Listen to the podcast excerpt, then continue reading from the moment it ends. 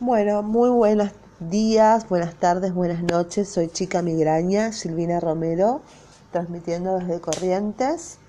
Bueno, como habíamos visto, eh, seguimos con la IEPI en este episodio.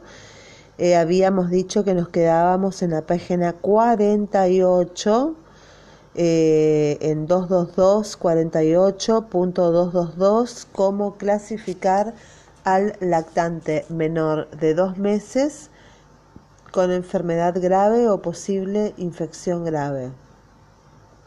Dependiendo de los signos que presente el lactante, puede ser clasificado de tres maneras diferentes. En el cuadro de la página siguiente usted podrá observar la eh, clasificación para determinar si tiene infección local, enfermedad grave o posible infección grave. Para ello es indispensable que observe los, eh, los signos en la hilera roja. ¿Tiene el niño algún signo de los contemplados en esta hilera? Se ve mal, no puede tomar el pecho o está letárgico o inconsciente, etc. Si el niño presenta cualquier signo enumerado en la hilera roja, elija la clasificación grave que es enfermedad grave o posible infección grave. Si el niño no tiene ningún signo eh, de la hilera roja o clasificación grave, observe la hilera amarilla. ¿Tiene el niño secreción purulenta conjuntival, muguet, etc.? Si el niño tiene algún signo de la columna amarilla, se clasifica como infección local. Si el niño no presenta ninguno de los signos de las hileras roja o amarilla, observe la hilera verde y seleccione la clasificación de que no tiene enfermedad grave o infección grave. Bueno, de acuerdo al cuadro 80, que es clasificación para enfermedad grave o posible infección grave, tenemos signos la clasificación, el tratamiento. En el cuadro, en la primera columna, tenemos signo. Uno de los siguientes signos es em, para enfermedad grave o posible infección grave, es eh, que tener mal estado general, que el niño no puede tomar el pecho o alimentarse bien, que vomita todo lo que toma, diarrea, fiebre o hipotermia, convulsiones, o que está letárgico o irritable, que tiene una frecuencia respiratoria mayor a 60 o una frecuencia respiratoria menor a 30 por minuto, apneas, aleteo nasal, quejido, tiraje subcostal, palidez intensa, cianosis, ictericia por debajo de las rodillas, ictericia en las primeras 24 horas de vida, pústulas o vesículas en la piel, secreción purulenta del ombligo, mal relleno capilar mayor a 2 segundos, fontanela abombada y si presenta signos de deshidratación o distensión abdominal. Esto nos da una clasificación en la segunda barra de la columna que es enfermedad grave o posible infección grave. El tratamiento. Referir urgentemente al hospital según las normas de estabilización y transporte, administrar oxígeno, prevenir la hipoglucemia, recomendar a la madre que siga dándole de mamar al niño, Dar instrucciones a la madre para que mantenga al bebé abrigado si corresponde. Nota. El niño con compromiso de la conciencia y o dificultad respiratoria no debe ser alimentado por succión por el riesgo de broncoaspiración. En este caso se debe colocar una sonda nasogástrica y administrar leche materna o solución glucosada al 5% mediante una jeringa conectada a la sonda durante el traslado para evitar una, hiper, eh, una hipoglucemia. Después tenemos el signo de secreción purulenta conjuntival y placas blanquecinas en la boca. Entonces se la clasifica dentro de una infección local. El tratamiento es indicar tratamiento local apropiado, enseñar a la madre a tratar las infecciones locales en la casa, enseñar a la madre a reconocer signos de peligro, indicar a la madre cuándo volver con urgencia y hacer el seguimiento dos días después. Otros signos es cuando no presenta ninguno de los signos anteriores, el niño está vital, se alimenta bien, tiene un examen físico normal, no presenta otros problemas, eh, la se clasifica dentro de que no tiene actualmente una enfermedad o infección, entonces el tratamiento es aconsejar a la madre para que siga dándole de mamar, eh, verificar las inmunizaciones, enseñar a la madre los cuidados del niño en el hogar, enseñar a la madre a reconocer signos de peligro, explicar a la madre cuándo debe volver a la consulta. Bueno, con respecto a, a la enfermedad grave o posible infección grave, que es la hilera roja. Un niño que presenta algún signo de la columna roja se clasifica como enfermedad grave o posible infección grave. En este grupo de edad es muy difícil de diferenciar entre una enfermedad muy grave o grave, ya que los signos en general son muy similares. Un niño con esta clasificación está muy enfermo, necesita referencia de urgencia a un hospital especializado para la administración de tratamientos como oxígeno o antibióticos inyectables. Administra oxígeno si el lactante tiene los siguientes signos. Mal estado general, convulsiones, letargia, dificultad respiratoria, apneas, quejido, cianosis, palidez intensa, mal relleno capilar. Asegúrese de mantener abrigado al lactante en caso de no poseer incubadora y el lactante estar hipotérmico, utilice la técnica de mamá canguro, que es coloquial eh, al bebé dentro de la ropa de su madre y en contacto con su piel. Indíquele a la madre que continúe alimentándolo. No deben ser alimentados los lactantes que tienen compromiso del estado de conciencia o dificultad respiratoria severa. Y explíquele a la madre la necesidad del traslado para que el lactante reciba el tratamiento adecuado. Y el traslado debe hacerse de acuerdo a las normas de estabilización y transporte de su zona. Con respecto a la, opción B, que es la infección local, que es la hilera amarilla, los niños que no presentan ningún signo de la hilera roja ni otros signos de peligro, pero que presentan conjuntivitis purulenta o monoliasis bucal se clasifican como infección local. Más adelante, en los capítulos de determinar el tratamiento y tratar al lactante menor de dos meses, se desarrollarán los tratamientos para estas patologías. Y la opción C es cuando no tiene actualmente enfermedad grave o infección grave, que es la hilera verde, los niños que no han sido clasificados en hilera roja o amarilla y no tienen otros signos de peligro, se clasifican como que no tienen enfermedad o infección. En el capítulo de aconsejarle a la madre se explicarán las pautas de puericultura para asesorar a la familia sobre los cuidados del niño en el hogar.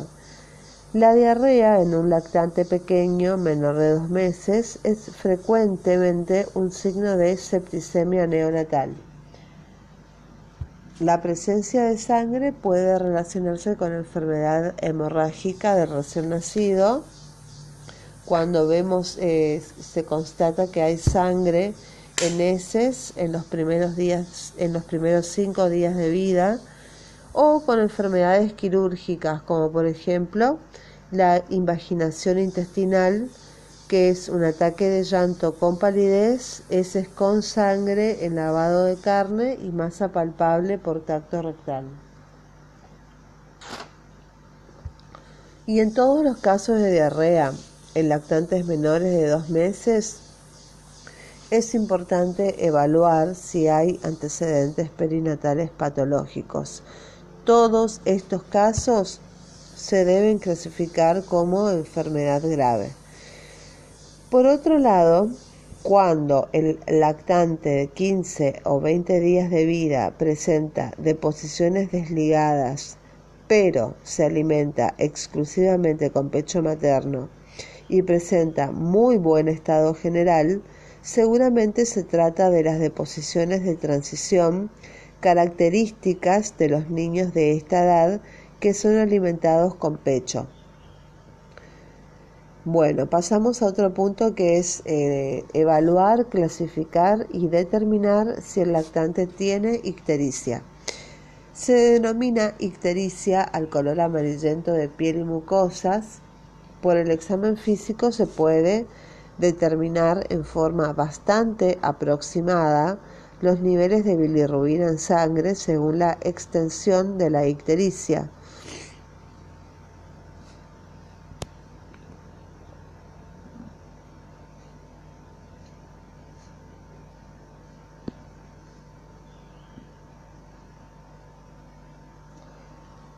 Em, ictericia por enfermedad hemolítica debida a incompatibilidad del factor RH. Esta se produce por transmisión de sangre incompatible desde la circulación fetal a la materna. Los anticuerpos producidos por la madre pasan a través de la placenta y llegan al feto en el que se inicia el proceso hemolítico que puede ser tan grave que ocasiona la muerte intrauterina. En este caso la madre es del grupo RH negativo y en el recién nacido RH positivo.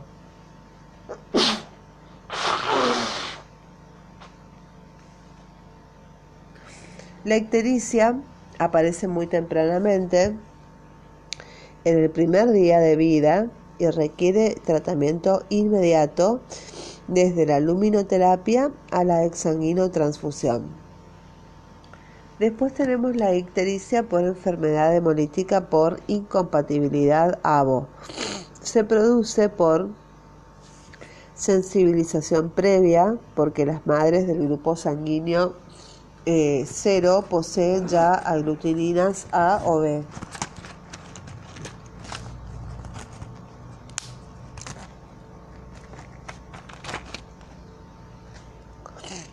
Eh, las cuales estas aglutininas pueden atravesar la barrera placentaria y ponerse en contacto con los eritrocitos A o B del recién nacido.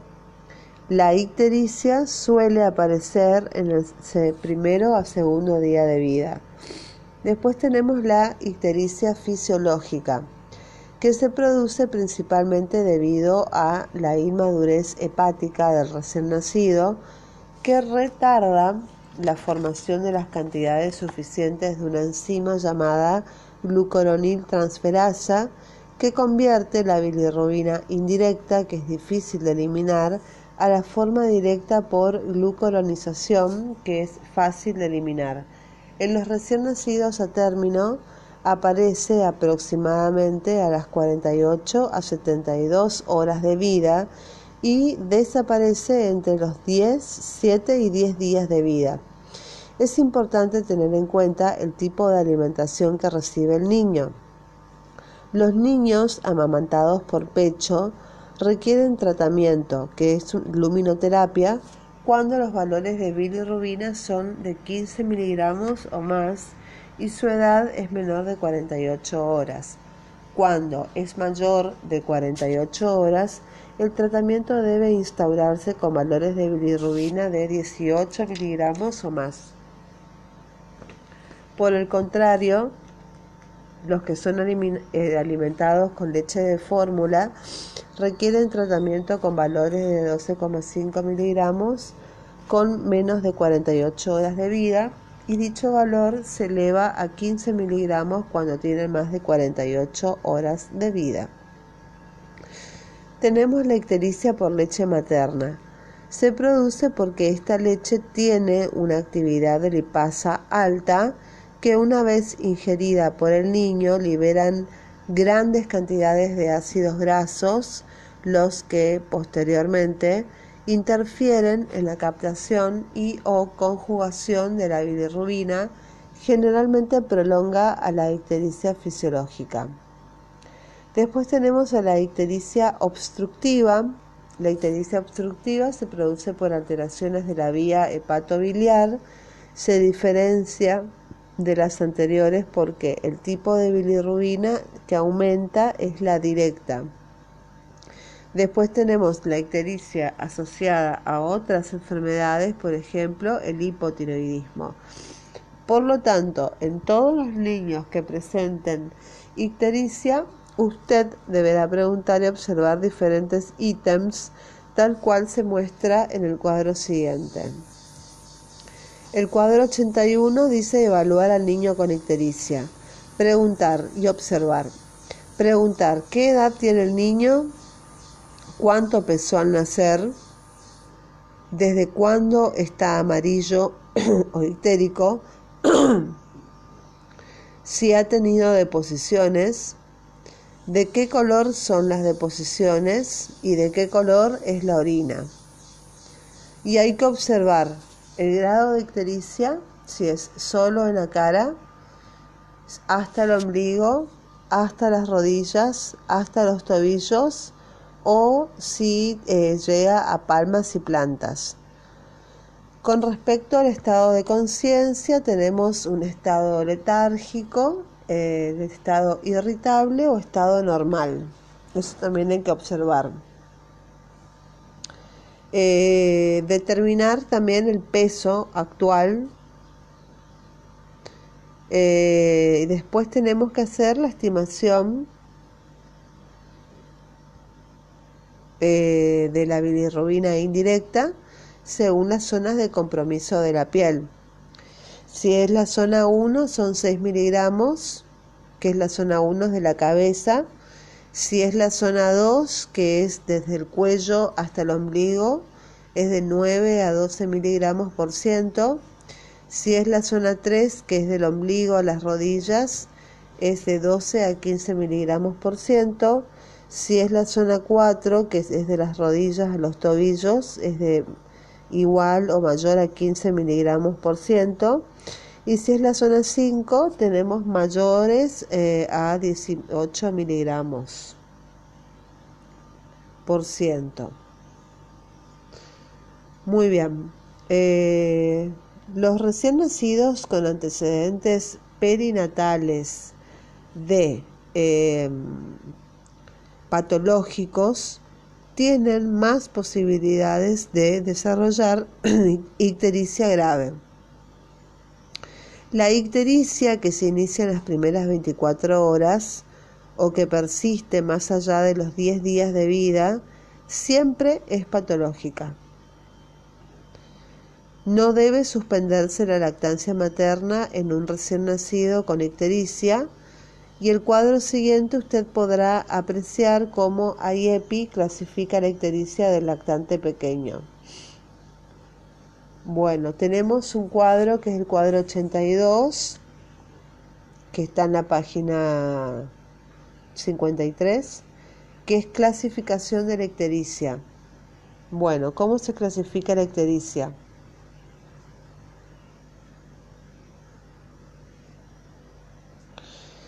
Signos, eh, los signos eh, son eh, de ictericia grave, son ictericia y uno de los siguientes signos. Inicio de la ictericia antes de las 24 horas de día,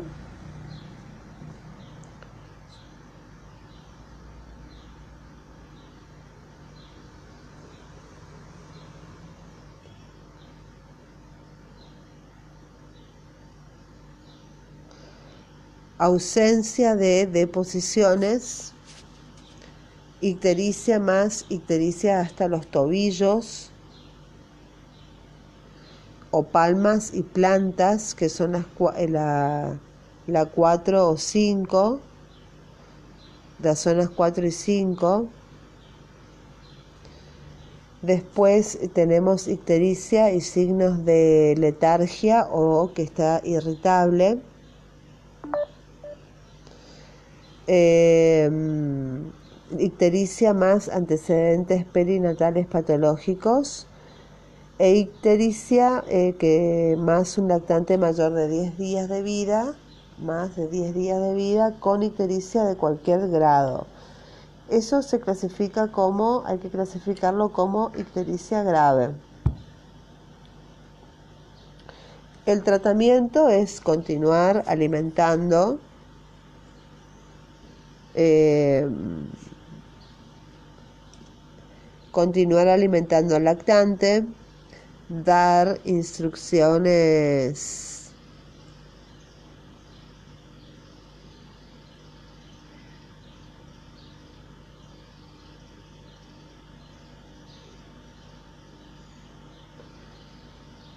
dar instrucciones a la madre para que mantenga al recién eh, nacido, eh, eh, abrigado durante el traslado si corresponde, referir urgentemente al hospital según las normas de estabilización y transporte.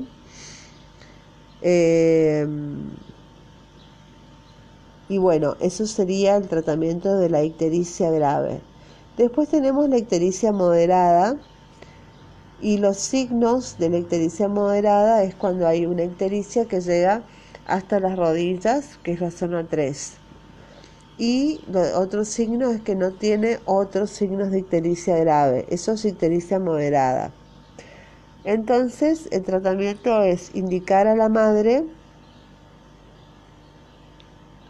eh, que debe continuar eh, dando pecho a demanda indicar a la madre que mantenga abrigado al bebé, indicar a la madre pautas de alarma y consulta de seguimiento a las 24 horas y eso sería el tratamiento de la ictericia moderada. Después tenemos los signos de ictericia leve que son eh,